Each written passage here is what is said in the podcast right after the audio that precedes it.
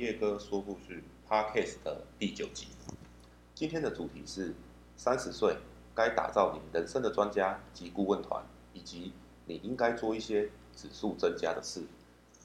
三十而立，你会遇到一些年轻的时候没有遇到的问题，例如买房子、朋友推销保险、买一些股票做投资、朋友欠钱不还，或是遇到一些法律的问题，你不知道怎么解决，以及身体的健康检查等等等。有生小孩的，你会遇到教育跟上学的问题，依据每个人的个性、兴趣、职业、喜好，也会遇到人生路上一些相关的问题。基于上述这些问题，你必须要有一个人生的导师，或者是专家顾问团。我大概分为几类。第一个，你要有一个医生的朋友。当然，你有这个医生的朋友，并不代表你什么事情都要找他。而且有个医生的朋友，他可以提醒你怎么样注意健康，到哪边身体检查比较适合。特别是你有亲人或是亲友需要动重大手术的时候，他可以给你一些建议。还有教育界的朋友，到了某个年纪，有些人结婚生小孩，过不了几年，就要开始打理上幼稚园、国小的事情。这个时候，这种朋友就很重要，他可以跟你分析在哪一个学区好。你的小孩在哪边适合？除了意见交流以外，他也可以给你一些上学就学的建议，或者是增加你们亲子沟通的方式、办法等等。第三，法律的朋友，你偶尔会遇到一些法律的问题，无论你是上班或是创业，都是会发生的。劳资问题你该怎么处理？租房子的合约你该怎么打？把车子借别人，该借还是不该借？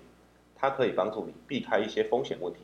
不管是人生的风险，或是工作上的风险，再来就是金融界的朋友，因为你有关钱的事情可以问他，包括你有小孩，你的保险应该怎么买，买哪一档股票，他的看法怎么样，有什么理财的方式，或是投资的标的，或者是现在有什么适合的，都可以聊一聊，适合你的身份，适合你的收入可以进场的。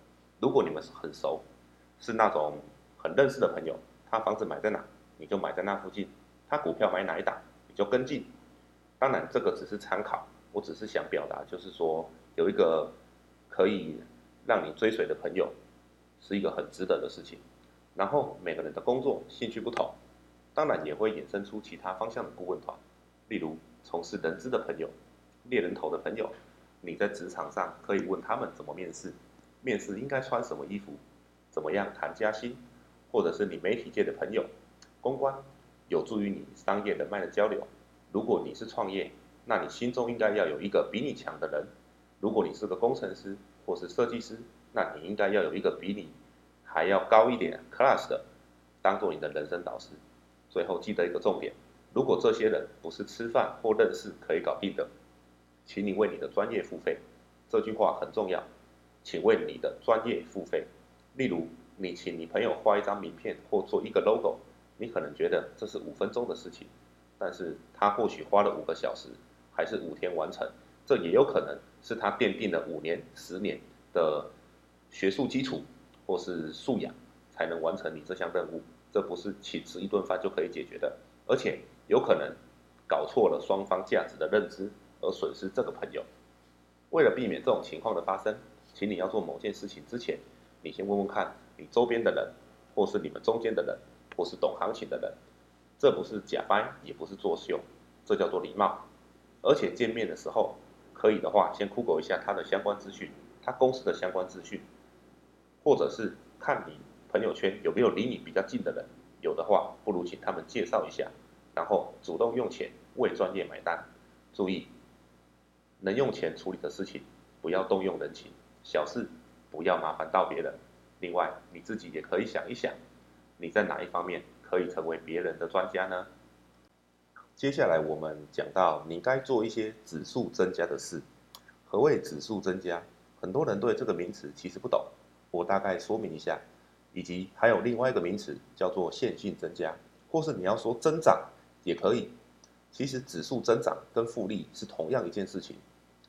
当一个变量从一个时期固定的比例成长的时候，它的指数或几何。就发生了某些事情，例如两百元每年三趴，利率两百乘以一点零三乘以一点零三，那线性就是两百加六加六，以此类推，一个用乘法，一个用加法，这样你懂了吧？我知道这个表现很数字，所以我把它套用在现实生活上。我有某一个专长，但我却还在做领打工时薪的工作，这让我的财富或是经验线性增加。我每月领薪水的时候，我总是先往银行存个五千块。这件事情应该是你在不懂的时候做的，懂事的时候，你应该会在某些地方做一些指数增加。例如，我一开始认为我的时薪是五百到一千，如何认为？我大概算一下，我工作的时间换成月薪，我那个时候如果有演讲，我就会去接，因为时薪是一千六到一千八，比我那时定额的时薪还高。一堂课定时三小时，中间不休息，讲一个半小时就可以结束，后面的时间留给大家做 Q&A，五千四入袋，换算下来时薪约两千块左右。随着年纪的增长。我的知识及我的财富也是增加的。在我三年多前，我开始意会到，对我来说，演讲只是一个线性增加，并非指数增加，也就是它只是一时的，它并不会累积什么，也不会留下什么。很多时候只是重复的简报改了改，讲了讲，对我的脑力没有训练，知识也没有成长。与其这样子，我不如用半小时到一小时打一篇文章，对我来说会比较有用。或者是录一集 podcast，有用这件事情很难说，有人搜寻到，有人听到就有用。我们先不要讲生意，我就多认识了一个人，那他就知道我的部落格，看过我的文章，听过我的 podcast。那当然，人与人之间的关系才是最宝贵的，前提是这个人是好的。写文章它就是一个指数的累积，会发生什么事情？除了头脑以外，更多是我知识、经验跟财富的累积。除了这个。还能干嘛？用这些时间思考策略，要想的太多了。如何涨价？如何报价？市场怎么拓展？其实人生最关心的，除了爱情，就是钱怎么赚来的。除了知识的经验增加，当然财富也伴随而来。如果你只是个固定受薪阶级的人，请你在受薪阶级的时候，好好对你的大脑跟创意升级。如果你非受薪阶级，那你就必须全方位升级。第一步，你可以先想办法。把你的时间买贵，相信你会得到一些新的及更好的回报。谢谢大家，我们今天就到这边，下次再见。